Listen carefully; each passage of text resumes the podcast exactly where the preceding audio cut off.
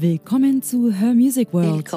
Добро пожаловать. Chào mừng bạn đến với thế giới âm nhạc. Witajcie. Słageteapka Benvenuti Onun Musiki Mabuhay sa mundo ng musika. Dem Podcast mit Frauen aus der Musikbranche.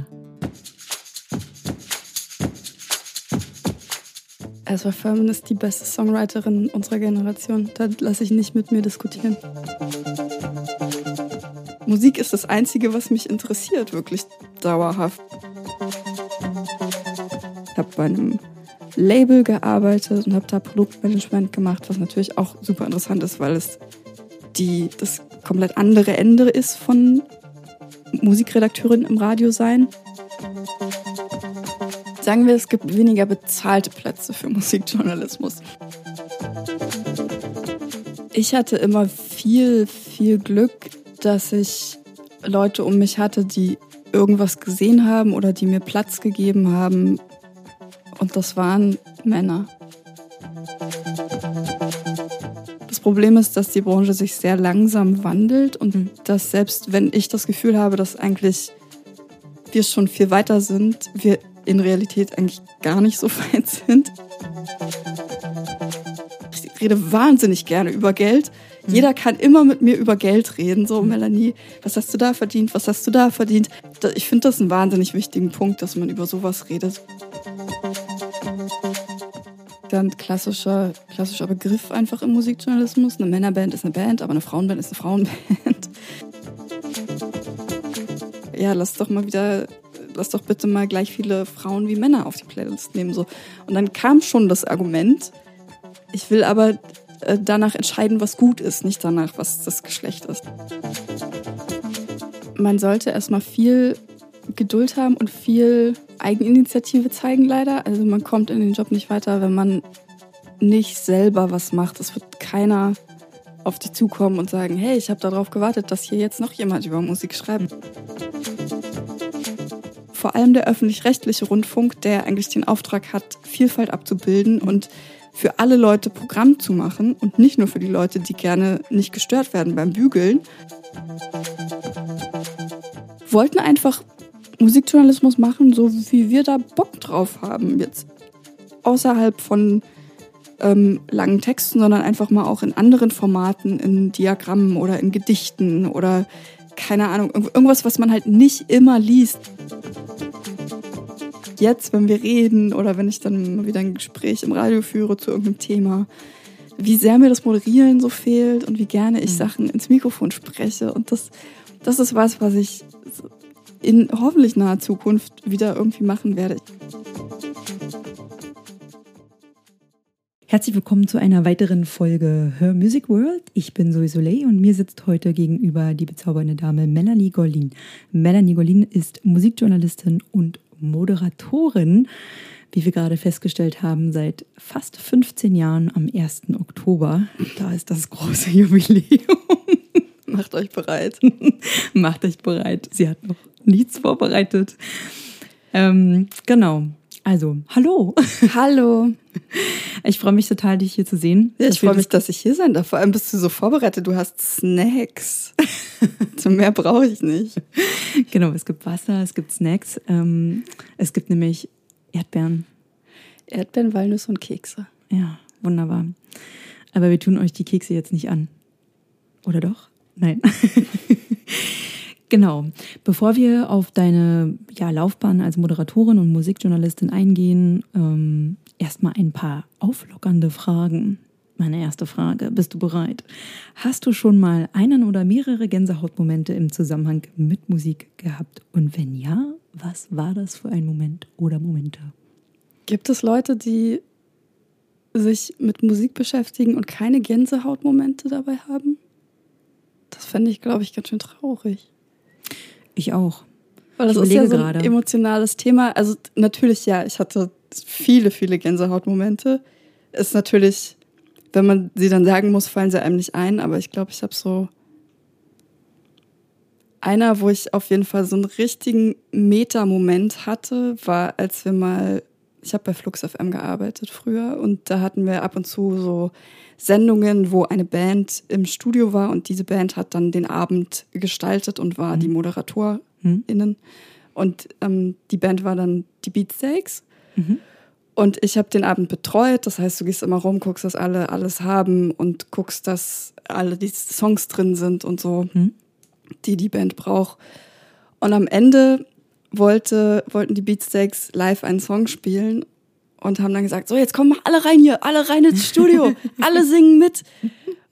Und dann haben wir alle zusammen Teenage Kicks gesungen von mhm. Undertones und mhm. das war so, ich weiß nicht, das war so außerweltlich, weil also der Song Teenage Kicks an sich, dann dachte ich mir so, ich stehe jetzt einfach hier mit dem Beatsteaks und singe Teenage Kicks und das ist einfach nicht real. Wie kann das mein Leben sein, dass ich mit den Beatsteaks hier stehe im Radio und einfach irgendwas singe. Ich weiß nicht, wie interessant das für die Leute waren, die dazugehört haben, aber das war mir dann auch. Na, ich kann mir vorstellen, dass einige von euch genauso eine Energie hatten wie du. Und das überträgt sich doch dann manchmal, oder? Ich hoffe, ich Vielleicht hoffe. auch absoluter Neid. Oh Gott, die haben jetzt die Gelegenheit, das zu machen. Es gibt noch ein Video davon bei YouTube tatsächlich. Das ist aber schön. Und ja. ein anderer Moment, wo ich, also den ich regelmäßig mal habe, ist, glaube ich, wenn man Leute trifft, von denen man ein großer Fan ist und dann stellt man irgendwie fest, man ist von einer Sache gemeinsam Fan. Mhm. Also zum Beispiel bin ich großer Fan von Ezra Furman mhm. und sie hat bei einem Konzert, ich glaube 2015 oder so, als Zugabe ähm, Higher und Higher von Jackie Wilson gespielt. Mhm. Und das war einfach auch so ein, ich, das macht einfach so viel Sinn, dass ich Ezra Furman gut finde, weil wir haben einfach gleiche, eine gleiche Liebe für irgendwas. Mhm. Und das, also in so einem Moment drehen sich dann meine Augen immer in den Hinterkopf und ich mir so, ja, alles passt, jetzt passt gerade alles zusammen und alles musste genau so kommen und sein, damit ich jetzt hier stehe und Ezra Furman Higher und Higher von Jackie Wilson covert. und ja, auch davon gibt es ein Video bei YouTube. Das ist total gut, dass du das sagst, weil du weißt es vielleicht nicht, aber in meinem Podcast packe ich da am Ende immer in den Shownotes auch die Links zu allen möglichen Sachen, die erwähnt werden, wozu es auch Videos gibt, damit die Leute, wenn sie das gehört haben, nochmal nachschauen können und vielleicht das Gleiche empfinden können ähm, oder sich die gleichen Gedanken darüber machen können oder vielleicht mal eintauchen in die Musik, weil sie sich denken, wer ist Ezra Furman? Ezra Furman ist die beste Songwriterin unserer Generation. Da lasse ich nicht mit mir diskutieren. und dieses Video, was es auf YouTube gibt, das hat mein Papa gemacht tatsächlich, weil der stand neben mir und die Frau, die da so schreit, das mhm. bin ich. Oh, schön. das ist süß. Also, das müssen wir auf jeden Fall mit in die Liste packen. Hast du einen gute Laune-Song, der immer funktioniert? Und wenn ja, welcher ist das? Kokomo. Kokomo von den Beach Boys. Aha. Da kann ich auch nicht viel zu sagen. Das ist Kokomos Kokomo. Ich glaube, jeder kennt den. Der ist, der ist einfach so stumpf und so. Gute Laune mäßig? Ja, der hat einfach alles und nichts und Steel Drums und ich weiß auch nicht, Kokomo ist für mich so der Inbegriff von absoluter Mind-Numbness. Also einfach so, mein Hirn muss gar nichts machen. Jetzt ist Kokomo. Das finde ich schön. Das ist gut. Das ist ähm, wahrscheinlich auch gut gegen Stress. Oder wenn du mal im Stress bist. Hast du in deiner Jugend auch mal Musik gehört, wo du im Nachhinein denkst, was war das für eine Phase? Oder ja, war schon ein bisschen peinlich irgendwie. Nur. Ich habe nur. ich bin, bin von einer Phase in die andere. Aber heute bin ich sehr froh darüber, weil mich das natürlich äh, bereichert hat und ich viele Musikstile kenne deswegen. ich hatte eine Hip-Hop-Phase, wo ich dann auch so Baggy-Pants haben wollte, in denen ich so richtig dumm aussah wahrscheinlich. Aber Hip-Hop ganz viel, aber vor allem so der, der harmlose Hip-Hop, also so Studenten, Studentenrap, Blumentopf war meine Lieblingsband. Mhm. Sowas halt. Mhm. Was auch so ein bisschen, weiß ich nicht, wie man das gut ausdrückt. Das, war, das, das ist ja harmlos. So, die, mhm. die sagen ja da keine Schimpfwörter oder es geht wenig um Geschlechtsverkehr bei denen. Schade. Dann bin ich von da so ein bisschen zweigleisig gefahren, obwohl es da auch miteinander zu tun hat in Richtung Ska und Reggae.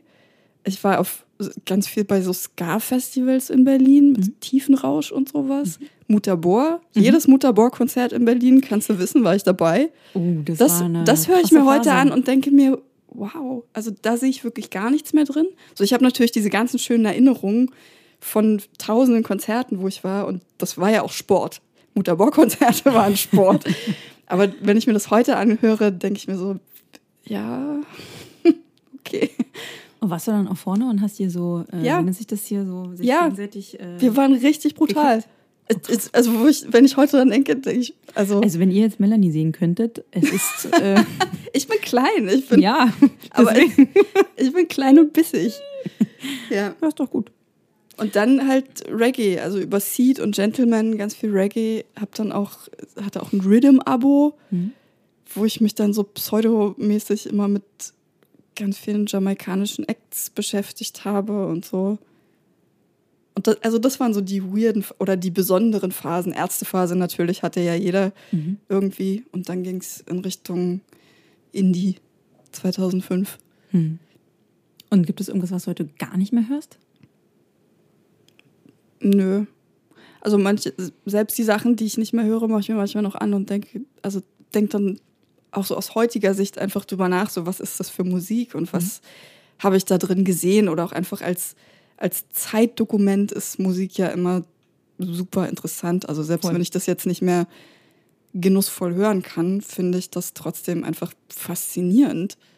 So wie Mutterbohr das war ja einfach, ich weiß nicht, ob es außerhalb von Berlin auch ein Phänomen war, aber innerhalb von Berlin waren die ja Kult eigentlich. Ja, ich kann mich erinnern, also wo du sagst, ich habe diesen Namen habe ich tatsächlich schon lange nicht mehr gehört. Das war immer und ich weiß, dass wir, ja, ja, und ich weiß, wir sind irgendwie noch zu Abi-Zeiten, hat eine Mitschülerin von mir gesagt, das ist ein Konzert, da müssen wir unbedingt hin. Und dann sind wir sogar nach Potsdam ins Waschhaus gefahren, nur um diese Band zu sehen. Es war mein einziges Mal, dass ich diese Band gesehen habe, aber es war okay. War halt, gehörte mit dazu irgendwie zu dieser Zeit.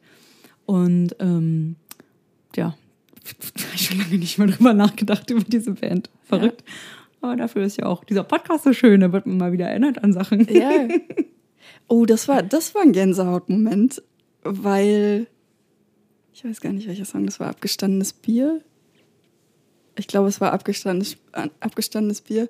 Ähm, wir haben wir hatten ich hatte so eine Freundinnengruppe und wir haben uns immer zu den Geburtstagen was richtig Tolles ausgedacht für mhm. die Person. Und an meinem Geburtstag haben meine Freundinnen halt abgestandenes Bier für mich gesungen und meine eine Freundin hat es auf der Flöte gespielt, weil es hatte ein sehr ikonisches Flöten-Solo. So, und dafür hatten sie die Band angeschrieben und die Flötistin hat die Noten dann handschriftlich notiert für sie, Ach. damit sie das spielen kann. Das war, das ist das eine schöne ist Erinnerung. Oh, das ja. ist aber eine schöne Erinnerung. Mensch, was das all gibt im Rahmen der Musik. Wunderbar. Das ist doch mal ein schöner Einstieg gewesen.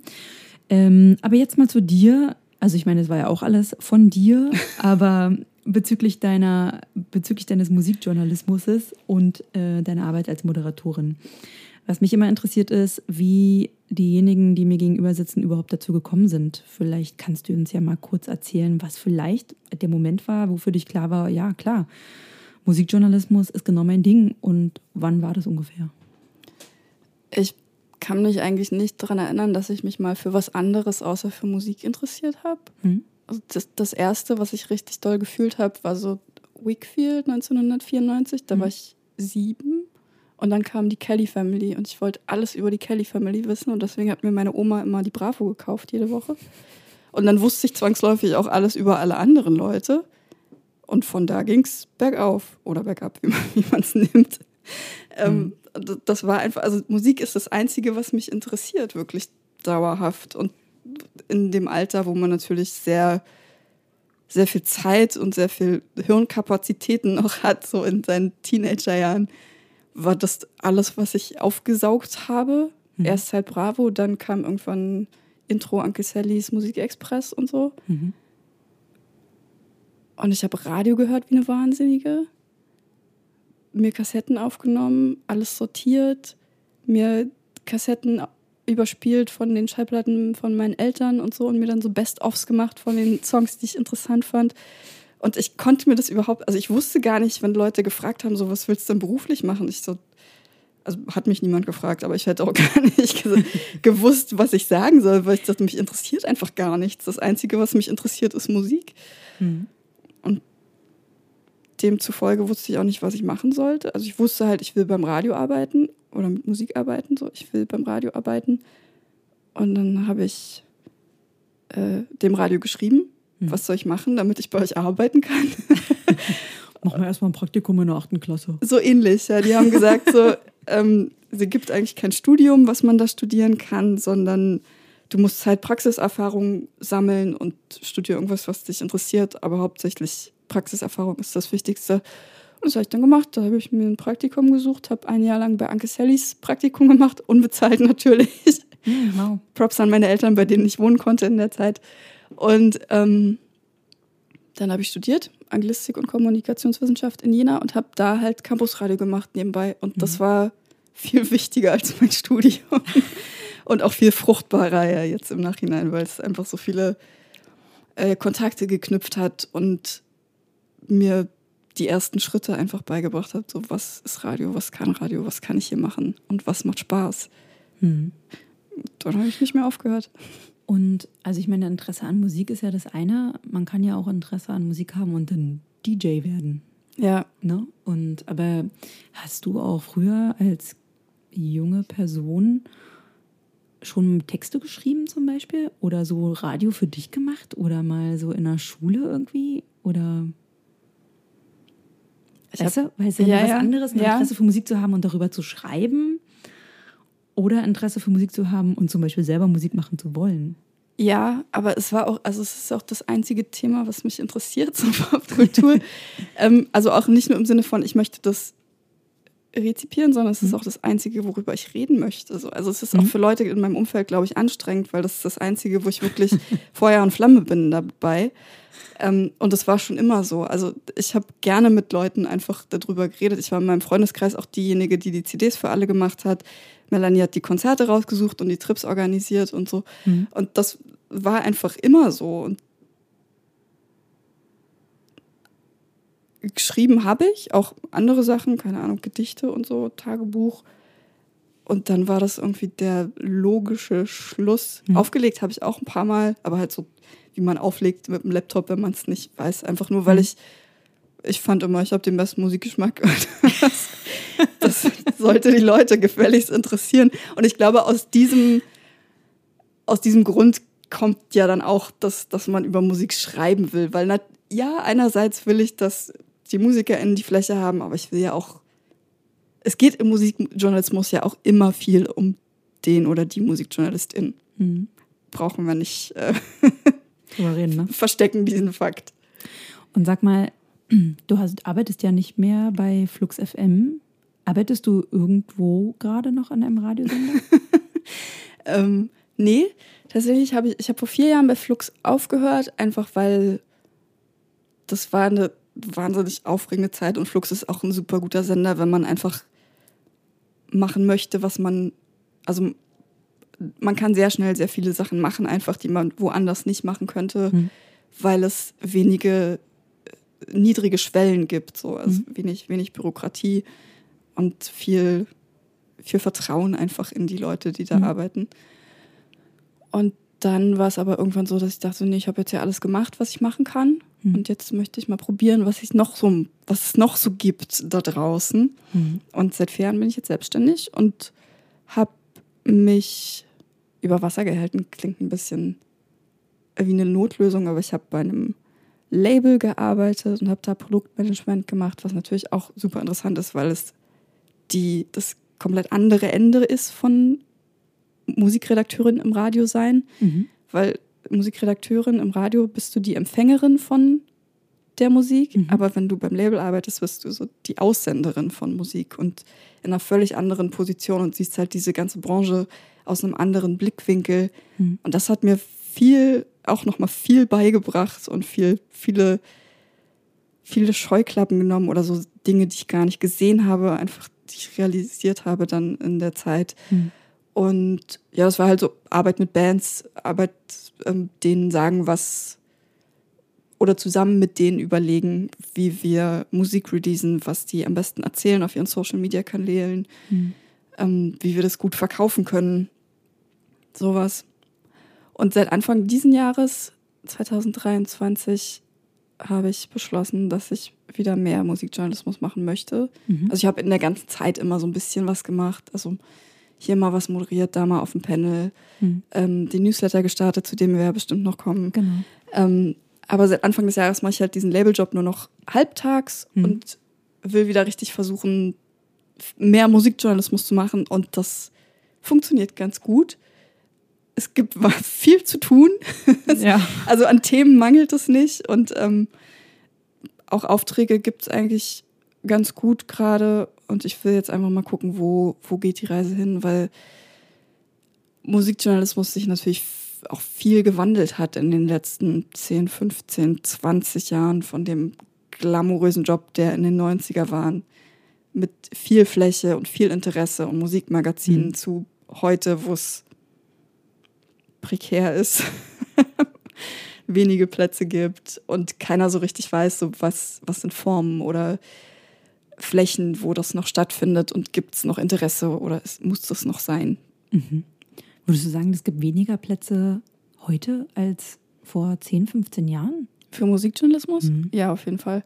Also weil zumindest, die, wenn, man, wenn man sich den klassischen Musikjournalismus anguckt. Also, ähm, also bezogen auf Magazine? Und Magazine, okay, genau. Ja, na gut, dann verstehe ich das. Ja. Ich war jetzt nur gerade bezüglich Radio und so weiter. Äh, daran habe ich jetzt gedacht, Radiomoderation und da in die Richtung Journalismus, ob das so ähnlich ist. Sagen wir, es gibt weniger bezahlte Plätze für Musikjournalismus. Mhm. Natürlich gibt es Musikjournalismus heute in einer viel größeren Anzahl oder viel vielfältiger, als es jemals zuvor war, einfach ja. weil ja jeder und jede sofort die Möglichkeit hat, so eine Art Musikjournalismus zu machen. Also du kannst ja, ja. einfach du kannst ja einfach einen Podcast machen oder einen TikTok-Channel oder so und dann erzählst du da was über Musik. So, dann kann man wieder diskutieren, was ist Musikjournalismus, was ist einfach nur Reden über Musik. So. Ja, das stimmt. Aber prinzipiell gibt es ja viel mehr Möglichkeiten, sich musikjournalistisch auszutoben. Die Frage ist nur, bezahlt mich jemand dafür? Ja. Und da sind die Strukturen dann doch noch sehr verkrustet, dass halt so ein Text irgendwie als Musikjournalismus angesehen wird, aber ich kenne jetzt zum Beispiel keine Instagram-Kanäle, die jetzt irgendwie musikjournalistisch aktiv sind, die nicht der verlängerte Arm einfach von einem Blog sind oder von einem Magazin. Hm. Jetzt gibt es ja ähm, die Quote. Es gibt ja pro Quote für sämtliche Bereiche, für sämtliche Industrien. Es gibt auch pro Quote Medien, also was sich auf Journalismus bezieht, ja. und zwar auch für Frauen. Mm, und du hast es ja schon angesprochen, also über den Fakt hinaus, dass sozusagen generell journalistische Jobs nicht richtig mehr bezahlt werden oder dass sehr schwierig ist, mm, gibt es zumindest in der Musikindustrie ein Gender Pay Gap von zurzeit, ich glaube, das waren, wenn ich mich richtig erinnere, 25 Prozent mhm. oder ja, 25 Prozent. Der Bundesdurchschnitt generell ist Gender Pay Gap 19 Prozent. Würdest du sagen, also ist es sogar noch mehr in der Musikindustrie? Äh, wie ist dann deine Erfahrung, weil das sind ja auch so meine Themen, feministische Themen, blablabla. Ähm, wie würdest du sagen, im Musikjournalismus, wie hast du da, wie sind da deine Erfahrungen? Erfahrungen? Gibt es über dem, dass an sich Journalismus nicht so gut bezahlt ist, auch noch da einen Unterschied, deiner Meinung nach? Hast du da Erfahrungen mitgebracht? Ich hatte immer viel, viel Glück, dass ich Leute um mich hatte, die irgendwas gesehen haben oder die mir Platz gegeben haben. Mhm. Und das waren Männer. Also Männer, die wirklich gesagt haben, Melanie, so du machst es jetzt und ich gebe dir den Platz und so. Von daher, das ist natürlich eine wahnsinnig wertvolle Erfahrung, wenn man das haben kann. Ja ich weiß aber auch, dass es anders, also für viele Leute ist es anders, für viele Frauen und äh, Flinterpersonen. Ich finde, dass im Moment gibt es eigentlich viele, viele gute MusikjournalistInnen, viele Flinterpersonen, die Musikjournalismus machen. Das Problem ist, dass die Branche sich sehr langsam wandelt und mhm. dass selbst wenn ich das Gefühl habe, dass eigentlich wir schon viel weiter sind, wir in Realität eigentlich gar nicht so weit sind, mhm. weil ich mich natürlich auch in meiner Blase bewege und viele Frauen um mich herum habe, die Musikjournalistinnen sind und die Feuilletonplätze und die Podcastplätze oder so sind aber schon besetzt von Männern, die das auch schon lange machen und die natürlich auch, ich will denen ihre Expertise und so nicht absprechen. Mhm. Aber ich habe, also diese Erfahrung habe ich gemacht, ist, wenn man zu denen geht und sagt, hey, kannst du mir Tipps geben oder wie war das bei dir, dass viele dann so ein bisschen, ich weiß nicht, ob es Angst vor Veränderung ist oder ob es einfach so deren Charakter ist, dass viele dann nicht helfen. Also nicht, mhm. mal, nicht mal so absichtlich nicht helfen, sondern einfach, dass dann nichts kommt. Mhm. Vielleicht nicht mal böswillig, aber mhm. einfach, dass, dass man nichts. Also es, es, wird nicht proaktiv irgendwas vorgeschlagen, dass so, jetzt könnte doch mal hier die Frau eingesetzt werden oder keine Ahnung. Mhm. Ähm, und wo, wo mir das immer sehr schwer fällt, ist natürlich beim Thema Geld, weil ich weil wie du sagst, es gibt diesen Pay Gap und wenn man in die Branche reinkommt, ich weiß nicht, ob das heute noch genauso ist, aber ich vor zehn Jahren oder so, ich hatte ja keine Ahnung, was ich so nehmen kann für ja.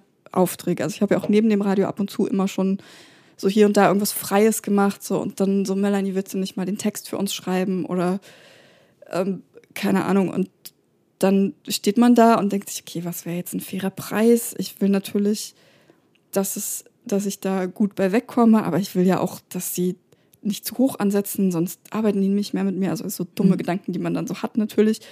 Die sehr viele haben, in sämtlichen Bereichen. Ja, mhm. und was machst du dann? Und Gott sei Dank war ich einmal so forsch und habe einfach gefragt. Und ähm, das war, ich weiß noch, das war ein Job für Spotify ähm, damals hat Spotify noch mit Freelancern irgendwie gearbeitet. Das wäre ja heute überhaupt nicht mehr denkbar, aber da habe ich so ein Projekt für die gemacht und sollte irgendwie sehr viele Songs für die zu einem bestimmten Thema raussuchen. So. Und dann dachte ich mir so, okay, was wäre da ein guter Preis? Und ich so, mh, 200 Euro. Okay, vielleicht ist, äh, vielleicht ist das nicht vermessen. Und dann dachte ich mir so, nee, vielleicht frage ich lieber, lieber noch mal meinen, meinen Kumpel, mhm. der auch sowas in die Richtung gemacht hat. Und dann habe ich ihn angerufen und er sagt so, ja, 3000 Euro würde ich dafür schon nehmen. Hm. Und das war einfach, also da dachte ich mir so, ich hätte da jetzt einfach 200, also ich hätte da jetzt 2800 Euro verschenkt, ja. einfach weil ich das nicht weiß, weil man über dieses Thema nicht redet. Und ich habe dann 3000 Euro gesagt und haben die sofort Ja gesagt. Ja. Das ist doch so crazy. Ja, also, ja, also das, das war eine, das war wirklich so eine Core Memory, wie man sagt. Und seitdem frage ich immer. Also ich habe äh, alle meine Freundinnen, so wenn ich weiß, dass die in einem Bereich schon mehr drin sind als ich, so hey, du hast mit denen schon mal gearbeitet, was ist ein Preis, der da realistisch ist? Ich, ich frage immer alle Leute und das ist auch was, was ich immer allen sage, kommt zu mir, wenn ihr nicht wisst. So ich rede immer, ich rede wahnsinnig gerne über Geld, Mhm. Jeder kann immer mit mir über Geld reden. So, mhm. Melanie, was hast du da verdient? Was hast du da verdient? Was könnte man dafür nehmen? So, natürlich habe ich damit, also bin auch nicht der Weisheit letzter Schluss und kann euch die perfekte Einschätzung da sagen, aber ich, ich finde das einen wahnsinnig wichtigen Punkt, dass man über sowas redet und glaube halt, dass da Frauen auch immer noch mal ein bisschen benachteiligter sind, eben weil das, weil es diese Pay Gap gibt. Mhm ist es umso wichtiger zu wissen und sich auszutauschen, so was sind die Preise in der Branche. Ja, Transparenz ist unheimlich wichtig. Ja. Also es ist das A und O in, zu diesem Thema. Ne? Ja. Aber überhaupt erstmal diesen Schritt zu gehen, also das ist ja etwas, was nicht so natürlich ist, was ich festgestellt habe, ähm, wenn ich mich mit vielen Frauen vor allem unterhalten habe. Das ist ja auch immer ein Thema, wenn man auf, weiß ich nicht, bestimmten Vereinen und so folgt oder Initiativen, ne, wo es um Frauen basierte Themen geht, beruflicherseits oder auch finanziellerseits. Da geht es immer um dieses Thema, ja, fragt, ne? interessiert euch dafür. Ähm, ihr könnt das nicht einfach nur wissen und äh, geht auch ins Gespräch, verhandelt und so weiter. Das sind alles so Sachen, die sehr unnatürlich erstmal sind für die Frauen. Und ähm, ist auch schön, dass du mit uns dieses Erlebnis teilst, ja, weil ähm, das ist genau das A und O. Mittlerweile mache ich es auch, aber ich musste ehrlich sagen, so vor zehn Jahren habe ich das auch nicht gemacht, oder vor ja. 15 Jahren, ne? Habe ich mir selber irgendwas überlegt oder man hat so ein bisschen recherchiert, wie auch immer. Aber jetzt bin ich ganz klar so, okay, wen habe ich aus der Branche, wen habe ich aus der Branche, der da schon gearbeitet hat, der die. Und ähm, dann rufe ich da an und sage, kannst du mir mal einen Tipp geben, was nimmst du denn dafür? Ja, und dann wird so weitergefragt und dann traue ich mich auch mittlerweile, so eine Sachen anzugeben, ne? Aber, oder hab das Wissen. Also ist ein super, ja. super wertvoller Tipp, ne? Wo wir schon bei Tipps sind, ähm, das ist ja natürlich auch eine Sparte, die ich äh, gerne habe in meinem Podcast. Ähm, abgesehen davon, dass du erstmal so vor diesem Problem standest, ja, hm, was nimmt man jetzt dafür? Wen frage ich da mal? Äh, Gab es noch andere Herausforderungen in deiner also musikjournalistischen Karriere, so sage ich mal? Ähm, und wenn ja, wie bist du damit umgegangen? Gab es zum Beispiel auch, bist du mal mit Sexismen konfrontiert gewesen? Zum Glück nie in einem Ausmaß, wo ich nicht drüber weggekommen bin. Mhm. Es waren, es, aber so Mikrosachen sind halt immer da. Also ich, äh, ich interview Bands seit ich, also seit 2008. Mhm. So, da war ich 21. Mhm. Und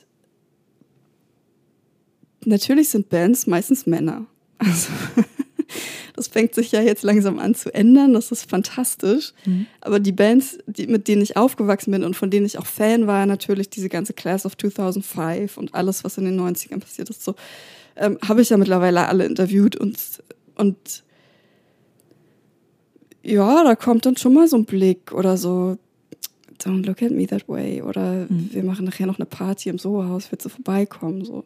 Natürlich kann auch sein, dass das, ich bin nicht hingegangen, kann auch sein, dass es wirklich nur eine unschuldige Einladung war, aber sowas passiert oft. Mhm. Ähm, mittlerweile nicht mehr so, weil ich glaube, ich bin einfach nicht mehr das Beuteschema und ich interviewe auch keine Männer mehr. ähm, aber das sind so Sachen, oder einfach, wenn man so ältere Bands interviewt, das hatte ich mal, dass wenn ich, wenn ich das war eine Punkband aus, die so in den 70ern ihre Hochphase hatte und ich habe mich da halt hingesetzt, war halt super vorbereitet mhm. und dann haben, das war so, haben die mich so bevormundet und mir immer so erklärt, so ja, also das musst du dir so vorstellen, damals war das so und so. Mhm. Und ich denke mir so, Bro, es ist mein Job, ich weiß das. So. Mhm. Ich weiß nicht. Also ich weiß nicht, woran das lag, dass die dachten, die müssten mir das alles erklären, ob es daran lag, dass ich 25 war oder ob es daran lag, dass ich eine Frau war.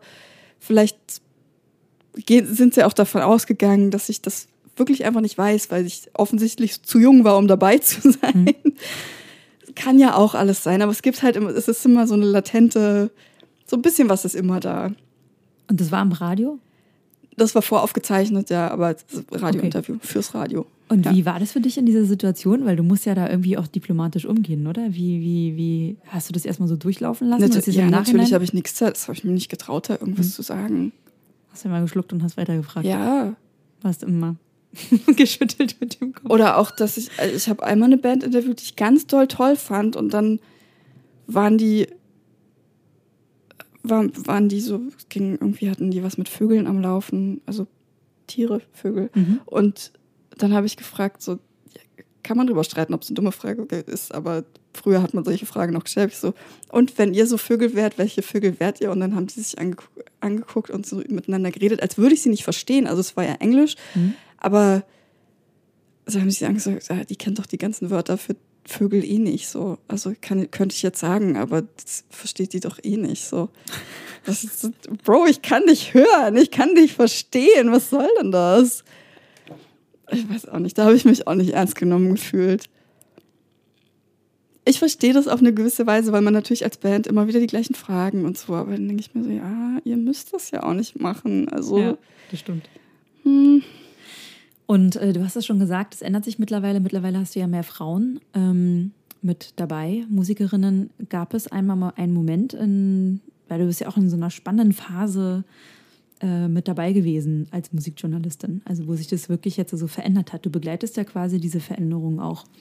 Und für mich gab es ja so, eine, so, ein, so einen Initialmoment, wo ich über mein eigenes Bild darüber nachgedacht habe, wie ich selbst als Musikerin über andere Musikerinnen denke, weil die ein Instrument spielen, was man sonst nicht sieht bei, bei Musikerinnen. Und das war für mich sozusagen so ein Punkt, wo ich dachte, ja krass, ich, die eigentlich so feministisch unterwegs ist, was, wieso habe ich denn so ein Bild? Wieso stelle ich mir so eine Frage? Gab es für dich genauso mal so einen Moment, wo du dachtest, ey, wieso sind hier eigentlich nur Männer? Wo sind eigentlich die Frauen? Wo sind eigentlich die Musikerinnen? Und wann verändert sich da was? Ja, immer. Und so, so viel, wie wir denken, dass sich verändert, hat sich noch gar nicht verändert, hm. glaube ich.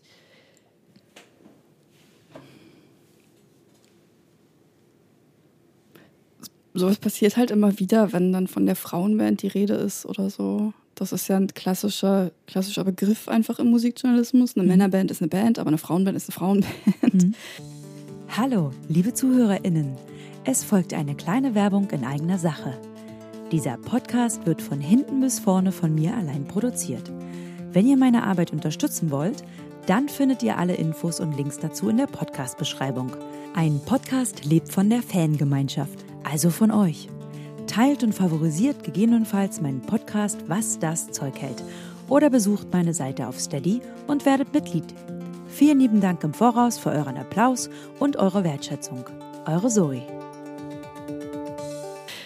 Und sowas kann man immer noch lesen, viel. Auch dass dann häufiger das Aussehen beschrieben wird bei Frauen als bei Männern in so Texten.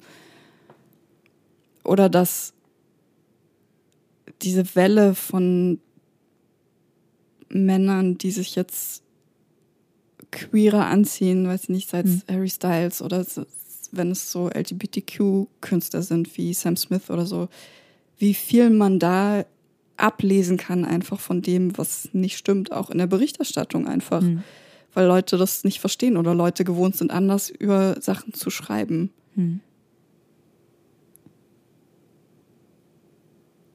Und ich habe wahnsinnig viele Freundinnen, die Musik machen, die auch selber produzieren, die das halt immer wieder sagen müssen. Und dann ist natürlich gut, wenn das dann im Artikel steht, so, sie produziert ihre Songs auch selber, aber warum müssen wir das immer so schreiben, dass so, hättet ihr das gedacht, sie produziert ihre Songs auch selber? So, also wenn ja, ja, es ist leider so, aber die, also ich habe auch schon ProduzentInnen gehabt oder Musikerinnen, die ihre Sachen selber produzieren, die tatsächlich gefragt werden, und hast du den Song wirklich alleine geschrieben? So, die hat nicht ein Mann geholfen? Ja, ja. Also, das ist wirklich erstaunlich. Aber das, ja, ich, also ich hoffe halt, dass das egaler wird, sodass dieser, dieser Satz dann einfach ist, so hier, Dingsbums schreibt und produziert ihre Songs selber. Und das mhm. ist einfach ein Fakt und der ist so und nicht so, die sich sogar selber produziert. Hm. So, äh, das ist nur ein Wort, aber das ändert so viel, finde ich. Hm. Und hattest du die Möglichkeit im Radio, also als du noch bei Flux FM warst, hast du da mal irgendwann einen Moment gehabt, wo du gesagt hast, können wir vielleicht mal so ein paar mehr äh, feminine Themen mit reinbringen oder sagen wir mal mehr Musikerinnen in den Fokus bringen? Gab es da sowas, so eine Reihen schon? Ja, obwohl ich glaube, dass sich das in den letzten vier Jahren oder sagen wir fünf Jahren nochmal richtig doll verändert hat, mhm. weil die, Konversation darüber noch präsenter ist und jetzt noch mehr drauf geachtet wird. Als mhm. ich noch da war, war das tatsächlich so, dass ich so, also meine Themen setzen konnte, wie ich wollte. Da hat eigentlich keiner so richtig reingeredet. Die Entscheidungen, was auf die Playlist kommt, die habe ich aber nicht getroffen. Und da gab es tatsächlich öfter mal äh, Quereleien, weil ich dann auch so gesagt habe, so, ja, lass doch mal wieder lass doch bitte mal gleich viele Frauen wie Männer auf die Playlist nehmen. So. Und dann kam schon das Argument, ich will aber äh, danach entscheiden, was gut ist, nicht danach, was das Geschlecht ist. Und wo ich mir noch denke, hörst du eigentlich, was du gerade sagst? So? Mhm. Weil eigentlich heißt es ja, Frauen machen halt nicht so viel gute Musik. Was schon 2005, äh, 2018 absoluter Quatsch war. Weil die bessere, die interessantere Musik passiert einfach gerade in im Flinterbereich. Also ja. ja, interessant. Ich ähm, bin dann auch bei Flux raus und ich, ähm, das war meine letzte Amtshandlung, ist, dass ich Playlisten ausgezählt habe und ihnen dann zum Abschied eine Mail geschrieben habe mit einer PDF, wo halt deutlich draus zu lesen war, dass es zu jedem Zeitpunkt äh, doppelt so viele Männer wie Frauen on air gibt. Hm. Auch bei Flux, der ein alter, also alternativer, progressiver Sender ist. Hm. Und das kann man jetzt Flux nicht unbedingt ankreiden, finde ich, weil das ja ein gesamtgesellschaftliches Ding ist. Aber ich finde, wenn man sich das so auf die Fahne schreibt und immer so macht, dann hätte man da auch schon mehr machen können. Mhm. Aber ich sehe das heute ja, ich bin ja nicht mehr drin, aber ich sehe das auch von außen, dass das gemacht wird und dass viele Radiosender das auch aktiver angehen. Ich glaube, wirklich als Claim hat das nur Puls vom Bayerischen Rundfunk, dass mhm. die wirklich sagen, wir spielen wirklich 50-50, kannst du nachzählen. Und da laufen auch Jingles im Programm. Es ist 50-50 äh, unser Programm. Ähm, sonst wüsste ich nicht, wer so dezidiert tatsächlich damit wirbt oder das wirklich implementiert hat in die Sende, Sendelogik, dass das so mhm. sein soll. Dann wird halt wieder am Frauentag heute nur weibliche KünstlerInnen. Cool. Ach so, ja, wo es eine Reihe gibt, so. Einmal, einmal im Monat, ja. Aber nee, einmal im Jahr. Oder am 8. März, stimmt. Reicht ja wohl. Und jetzt im Pride Month nochmal mhm. mit dem Fokus auf LGBTQ.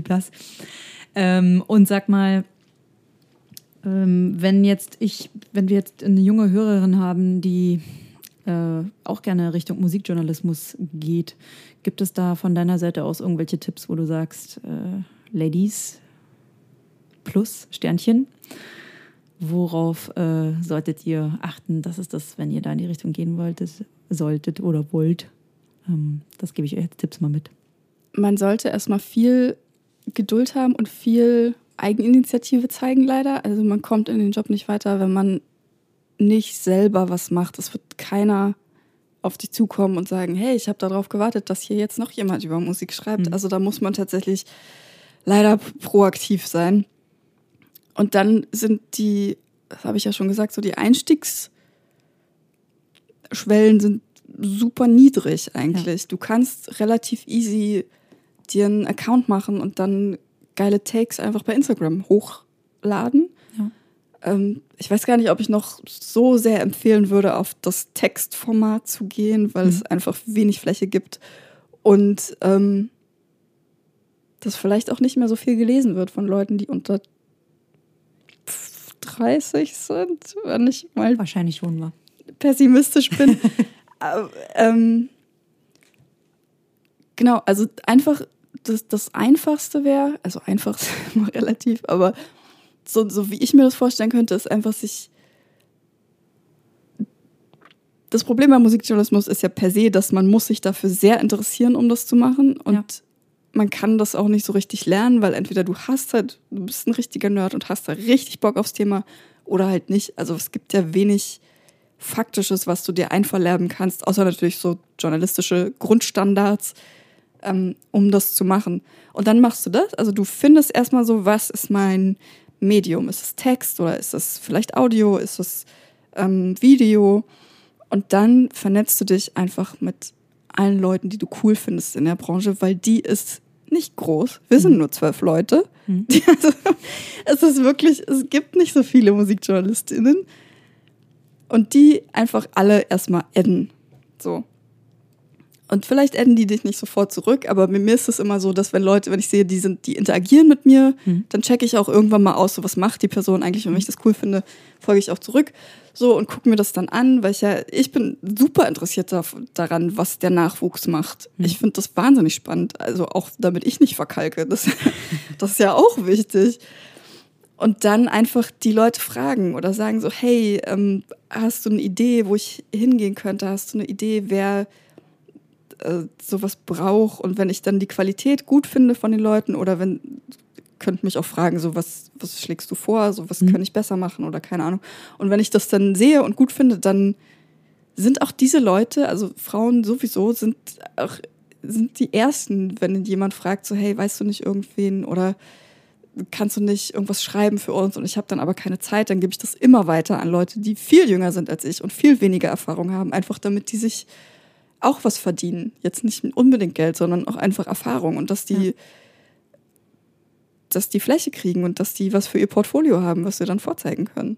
Vernetzen, vernetzen, vernetzen. Ist so, das ist leider, ja, ich, ich hasse das selber. Ich war gestern wieder auf so einem Branchen-Event. Ich, ich möchte das nicht, aber das ist leider wahnsinnig notwendig. Hm, weiß ich. Aber das Gute ist, man muss es ja nicht face-to-face -face machen. Man kann das auch online machen. Das ist mhm. für mich zum Beispiel ist das viel angenehmer. Da kann ich das wahnsinnig gut, aber so, wenn, wenn ich jetzt auf so einer Veranstaltung bin mit 3000 Leuten, die alle irgendwie wichtig sind, dann sitze ich in 15 Minuten auf dem Klo und heule, weil ich das nicht aushalte. Das verstehe ich gut. Du bist aber auch als ähm, Speakerin unterwegs auf Panels und so weiter. Gibt es da ein bestimmtes Thema, wozu du äh, gerne sprichst? Also das Thema, wofür ich immer angefragt werde, ist so der Tod des Musikjournalismus und das langweilt mich schon so ein bisschen, mhm. muss ich sagen. Weil ich finde, dazu haben wir alles gesagt und lass doch mal bitte darüber reden, was wir jetzt stattdessen machen. Mhm. Aber was, mein Herzensthema ist eigentlich und wofür ich auch gerne äh, öfter gebucht werden kann, ist halt Geld. Geld in der Musikindustrie. Ich meine, es schien ja schon so ein bisschen durch in dem, was ich so gesagt habe. Aber mein Lieblingsthema ist einfach Geld in der Musikbranche. Wer hat's, wer hat's nicht und warum? Mhm. Und diese Ungerechtigkeit, die da herrscht, oder diese absolute Schieflage zwischen wer macht das Produkt Musik mhm. und wer verdient daran, ist ja offensichtlich, glaube ich, für alle. Ja. Und mein Anliegen ist eigentlich, so darauf aufmerksam zu machen und halt Wege aufzuzeigen, wie das anders gehen könnte. Mhm. Ich weiß, das ist wahnsinnig naiv und so idealistisch, aber ich glaube einfach.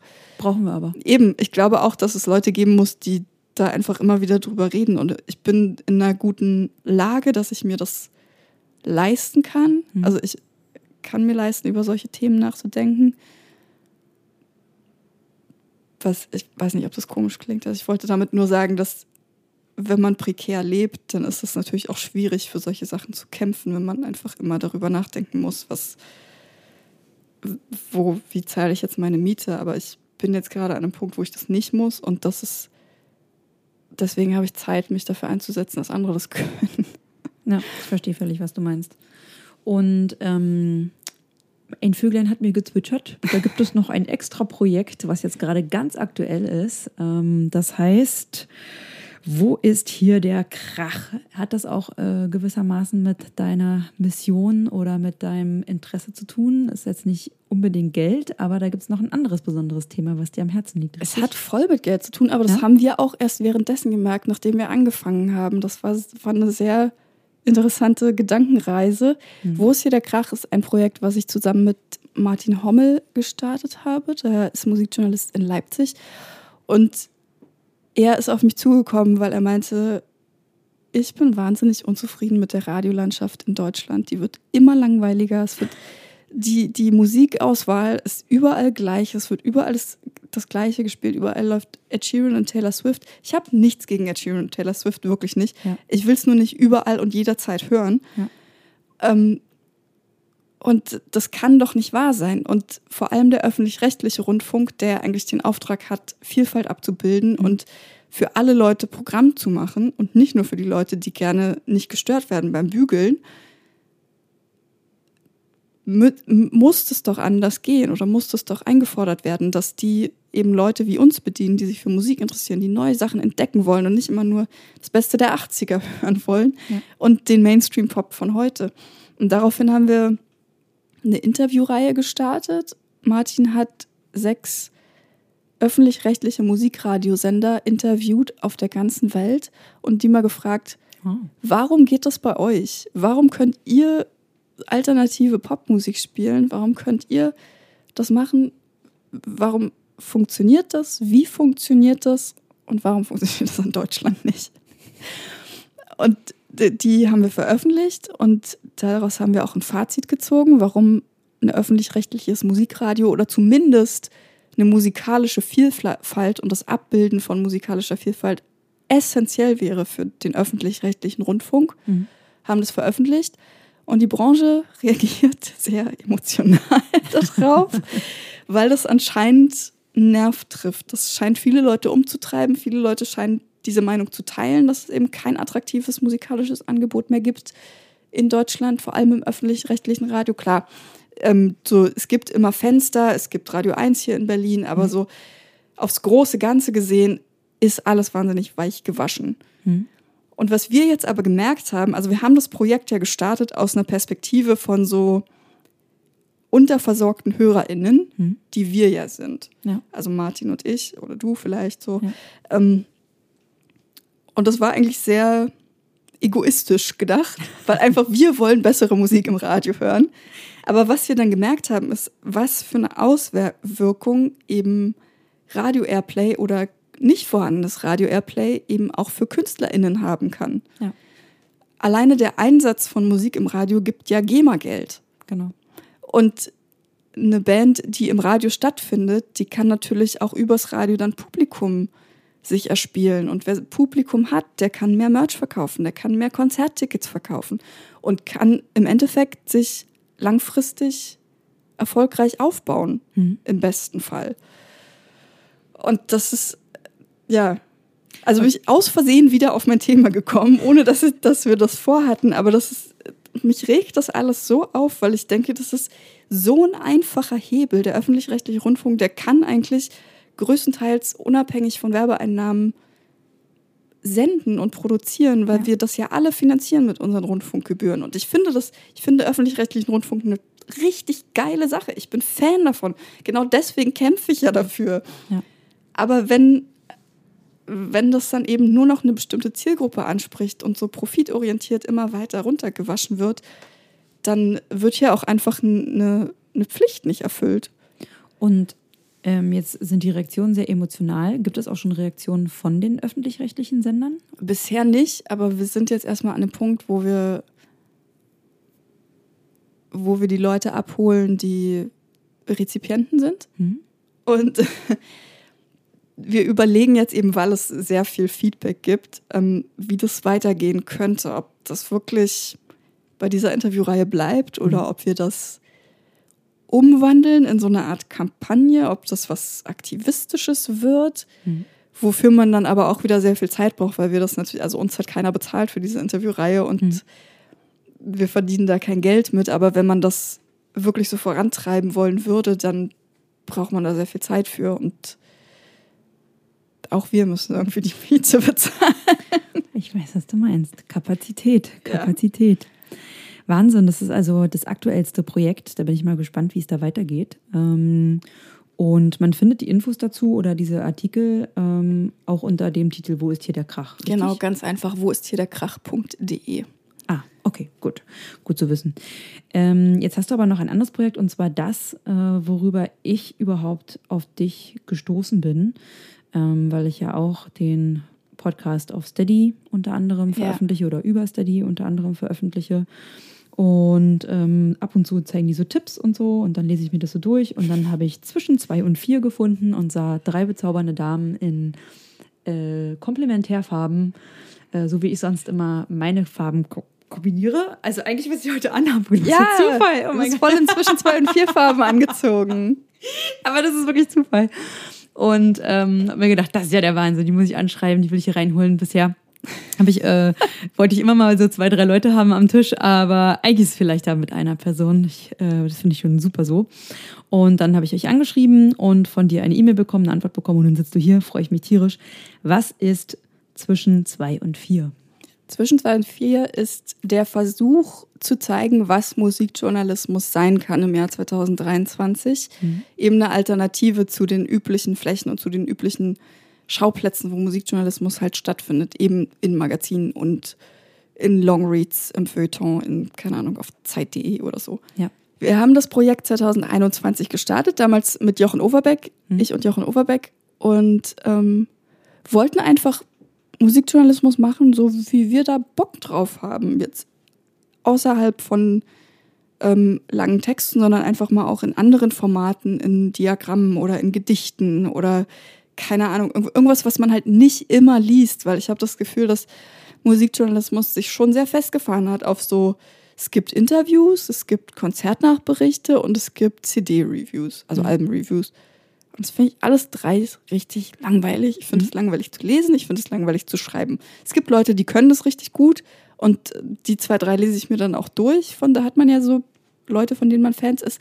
Aber prinzipiell finde ich einfach so wer braucht noch eine CD-Review im Jahr 2020 mhm. plus? Ja, und dann haben wir das so angefangen und dachten so, mal gucken, was das wird. Mhm. Und es lief dann ganz gut und uns hat es vor allem Spaß gemacht, weil wir uns alle zwei Wochen, der Newsletter kommt alle zwei Wochen, einfach mit irgendwas beschäftigen, worauf wir Lust hatten und halt keiner gesagt hat, das ist zu uninteressant, das ist zu nischig, das ist zu abwegig oder so. Und das macht halt wahnsinnig Spaß, weil man da keine Schranken hat, die einem aufgezeigt werden, weil man einfach über Sachen schreiben kann, die einem wirklich am Herzen liegen oder die wirklich einfach mal wirklich so kurios oder absurd sind, wo dann aber Feedback kommt und da jemand schreibt so, ey, das habe ich mich auch schon so lange gefragt und ich denke dann einfach, was? also geil, aber hä? ja. Ja. Und, und, wie bist du auf die zwei Damen gestoßen? Weil der Herr ist ja jetzt nicht mehr genau. dabei, ne? Jochen hat dann irgendwann gesagt, er möchte nicht mehr. ähm, er steigt aus und dann habe ich überlegt, so, nee, ich will das auf jeden Fall weitermachen, weil das Projekt halt total Spaß macht, auch wenn wir damit kein Geld verdienen. Also man kann uns auf Steady unterstützen und auf PayPal, aber die Mühlen der Crowdfinanzierung malen langsam. Die Leute verstehen das noch nicht so richtig oder sehen, ja. sehen nicht, dass wenn man was quasi umsonst bekommt, warum soll man dann dafür noch bezahlen? Ich glaube, dieses Bewusstsein, das wird langsam größer und ich glaube auch daran, dass das in der Zukunft mehr Leute machen werden, mehr Leute verstehen werden. Ich werde beharrlich dafür kämpfen. Aber wie gesagt, im Moment äh, kriegen wir damit unsere Fixkosten rein und einmal eine Party im Jahr und das ist gut. Und dann hat Jochen jedenfalls gesagt, er möchte nicht mehr, er möchte sich anderen Themen zuwenden und für mich war aber klar, ich möchte das weitermachen, weil das Projekt einfach gut war und weil wir, weil wir auch schon einen guten AbonnentInnen-Stamm aufge, aufgebaut hatten und ich einfach gemerkt habe, dass dass man an manchen Projekten lange dranbleiben muss, bis das Leute verstehen und bis das so durchsickert oder bis sich das verbreitet. Ne? Und dann habe ich meine zwei Freundinnen gefragt, die auch Musikjournalistinnen sind, Alena Strutz und Rosalie Ernst. Und die haben sofort gesagt, so, jo, richtig Bock. Mhm. Und seitdem sind wir drei Frauen und das bringt natürlich nochmal eine ganz andere Dynamik da rein, auch mhm. weil die beiden zehn Jahre jünger sind als ich. Ähm, was ich wahnsinnig bereichernd finde, weil die, die hören andere Musik als ich und die haben einen anderen Blick, die äh, konsumieren andere Medien. Und dadurch kann man natürlich viel, viel mehr abdecken, viel, viel mehr interessante Sachen machen und so. Also ich kann dir nur empfehlen, ich äh, bin jetzt nicht so in Newsletter mit eingestiegen in diese ganze Welt, weil ich sonst einfach immer so einen überbordenden, äh, weiß ich nicht, Info Zustrom habe mit meinen ganzen vielen Interessen. Aber ich habe da mal so reingelesen und dachte mir, das ist wirklich äh, lustig auch. Also ich finde, da ist auch sehr viel Humor drin und das ist äh, mal anders und nicht so verstaubt. Also äh, mit verschiedenen Ansätzen, warum auch nicht? Also auch mit diesen Gedichten, die da mit drin sind und so weiter, ja. Ähm, finde ich einfach mal eine coole Sache. Also kann ich nur empfehlen, Leute, wenn ihr über Musikjournalismus ähm, mehr lesen oder zu Musikjournalismus mehr lesen wollt und ähm, aus diesem Bereich dann äh, lest euch oder meldet euch an für die Newsletter zwischen zwei und vier. Ja, und kostet nichts. Erstmal. Nur wenn ihr wollt. Ja, aber auch das ist toll und jeder kleine Beitrag zählt, ja. Also, wie sagt man, äh, müßig ernährt sich das, äh, nee. Mühsam ernährt sich mühsam, das Eichhörnchen. Mühsam ernährt sich das Eichhörnchen. Ja. Und äh, Kleinvieh macht auch Mist. Genau. so sieht es nämlich aus. Ja, aber das ist ja genau der Anspruch. Deswegen ist das schön, dass du das sagst, dass wir eben wirklich humorvoll, leicht, nicht dieses Verstockte, was man, glaube ich, auch viel von Musikjournalismus hat, dass man irgendwie, wenn man eine bestimmte Band hört, ist man besser und ja, hier, ich kenne hier die B-Seite von Dixbus und wenn du das nicht kennst, dann bist du aber ähm, nicht so cool wie wir und kannst nicht uh, You Can't Sit With Us. So. Ja. ähm, also wir wollen halt eigentlich immer auf Augenhöhe sein, wirklich die Leute da abholen, wo sie stehen und mein Ziel ist eigentlich, dass Leute, also am Anfang der Mail steht immer, was sind heute die Themen und mhm. mein Ziel ist es, dass sich die Leute ein Thema durchlesen, auch wenn sie sich gar nicht dafür interessieren, wenn sie die Band nicht kennen, so einfach, weil sie ein Vertrauen in uns haben, dass wir das Thema so aufbereiten werden, dass sie, auch wenn sie das nicht interessiert, das einfach unterhält, weil es nett zu lesen ist, weil es schön geschrieben ist und so ein bisschen fluffig dann einfach ein netter Text ist. Finde ich super. Ich finde es großartig, unterstützt es voll. Sag mal, du hast ja jetzt schon so eine Kehrtwendung gehabt, auch in, in, in deiner Laufbahn, zum Beispiel mit der Produktmanagerin für das Label. Ähm, und gibt es irgendwas in deiner Laufbahn, ähm, wo du sagst, zukünftig, da möchte ich noch hin, das möchte ich noch mal erleben? Ich hätte halt wahnsinnig gerne einen Podcast. Und ich weiß, man kann einfach einen Podcast starten, aber ich habe nicht die Kraft. das äh, noch ein Projekt komplett selber zu tragen. Mhm. Ist, im, im, Sinne von, du musst dich halt um alles kümmern, du musst ähm, die Aufnahmen machen, du musst die Akquise machen, du musst die Finanzierung irgendwie regeln, wenn es sich finanzieren soll und du musst dann eben auch das Marketing dafür machen. Mhm. Das möchte ich nicht. So. Aber ich merke halt immer wieder so, auch jetzt, wenn wir reden oder wenn ich dann wieder ein Gespräch im Radio führe zu irgendeinem Thema, wie sehr mir das Moderieren so fehlt und wie gerne ich mhm. Sachen ins Mikrofon spreche. Und das, das ist was, was ich in hoffentlich naher Zukunft wieder irgendwie machen werde. Ich weiß noch nicht wie und es gibt auch keine konkreten Pläne. Aber das wäre wahnsinnig schön. Dafür wäre es sehr hilfreich, liebe Streaming-Anbieter, wenn ihr alle mal regeln könntet, dass man Musik in Podcasts benutzen kann. Weil dann hätte ich sofort einen Musikpodcast. Na, das ist natürlich richtig. Also das, ist jetzt, das ist jetzt natürlich ein sehr egoistischer Wunsch, so was ich so mich mir wünsche. Es gibt natürlich viele brancheninterne Sachen, die man besser machen kann, wo ich jedes Mal denke, so, warum passiert das? Ich meine, aktuell haben wir einen großen Fall, wo wir alle denken, warum passiert das? Aber auch das ist so, ich weiß nicht, wie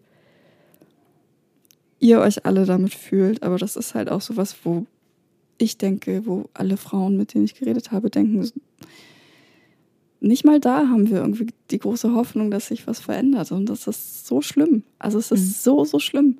Und das ist natürlich was, was ich, also wenn ich mir wünsche, das wäre was, was ich gerne sehen möchte, dass sich wirklich was tut. Mhm.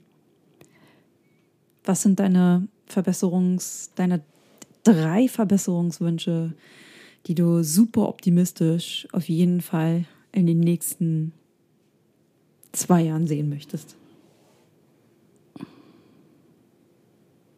Musik über Streamingdienste, damit du deinen Podcast mit Musik gestalten kannst?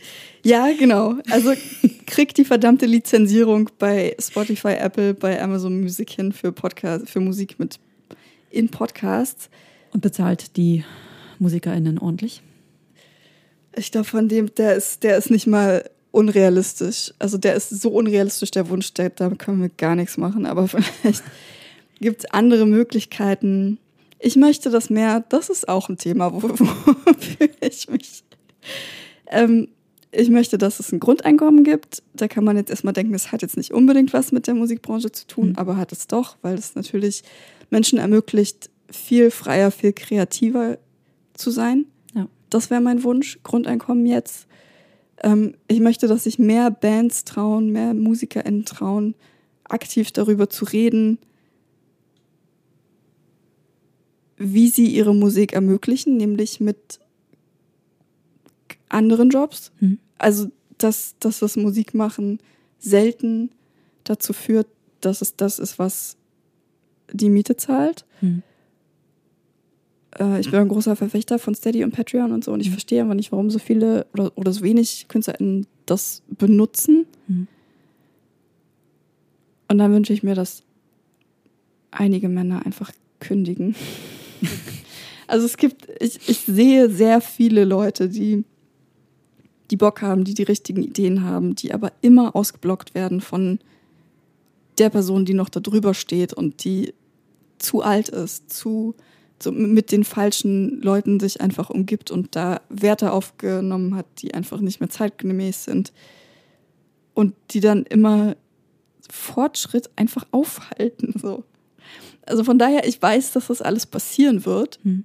Da bin ich mir ziemlich sicher und optimistisch. Das Problem sind nur diese Schnittstellen, die jetzt noch, die einfach mal aussterben müssen. Ja. Das klingt immer so gemein, aber es gibt halt manche Posten, die, wenn die jetzt frei werden würden und man die neu besetzt, dann würde das schon voll viel ändern. Hm. Verstehe ich. Und gibt es irgendetwas, was ich nicht gefragt habe, was dir aber sowas von auf dem Herzen liegt, was du unbedingt mit den Zuhörenden hier teilen möchtest? Nee, nach meinem, meinem Alltime-Lieblingssong hast du ja gefragt und das habe ich dir gesagt. Das, das hätten wir geklärt, von daher. Den Rest erfahrt ihr auf dem Newsletter, naja, auf der Webseite äh, von Zwischen 2 und 4. Da gibt es noch so ein echt amüsantes Intro zu Melanie. Ähm, ich habe gut gelacht. Ich äh, werde den Link drunter setzen. Wenn ihr mehr über sie erfahren wollt, dann liest euch das durch. Und ja, also ich danke dir für deine Zeit auf jeden Fall. Hat ich dich eigentlich schon mal jemand gefragt, so was, deine, was sind deine Wünsche für die nächsten zwei Jahre? Deine unrealistischen? Meine unrealistischen Wünsche für die nächsten zwei Jahre. Ich würde richtig, richtig, richtig, richtig, richtig mega gern mein super idealistisches Projekt ähm, zu Ende bringen. Aber das wird nicht in den nächsten zwei Jahren gehen. Aber ich würde mir echt wünschen, dass ich die Musikinstrumente Interview, Bibliothek online irgendwann mal veröffentlichen kann. Weil ich das, weiß nicht, ich finde es einfach mega geil. Also es ist eine tolle Sache und immer wenn ich den Leuten davon erzähle und wenn ich denen den Trailer zeige, sind die total berührt und sagen so, ey ja, krass, finde ich voll gut. Und ähm, ja, das finde ich, ich, ich mag es, mich mit Leuten zu unterhalten mhm. und ich finde es so spannend. Also es ist eine absolute Bereicherung für mich. Und wenn ich wüsste, ich könnte bezahlt mit einem Team durch die Welt reisen und Frauen an allen möglichen Musikinstrumenten per Video vorstellen und die geilsten 20 Minuten pro Take veröffentlichen und Leute haben einfach Zugriff nur auf einer Seite und können gucken, wen es alles gibt, welche Frau, Flinterperson, äh, weiß ich, Oboe, Schlagzeug, Rockgitarre, weiß ich nicht, Glasharmonika spielen und warum. Ähm, es ist einfach nur toll. Das wäre eigentlich so mein Wunsch, ja. Wenn ich davon leben könnte ja. darüber hinaus. Also wieder das Geld, was uns hindert an diesem Voll. Projekt. Voll, genau. Na Mensch. Grundeinkommen. Grundeinkommen. Mit diesem Chor verabschieden wir uns. Vielen lieben Dank. Mach's gut. Danke, dass ich da sein durfte. Das Danke, war sehr schön. Tschüss.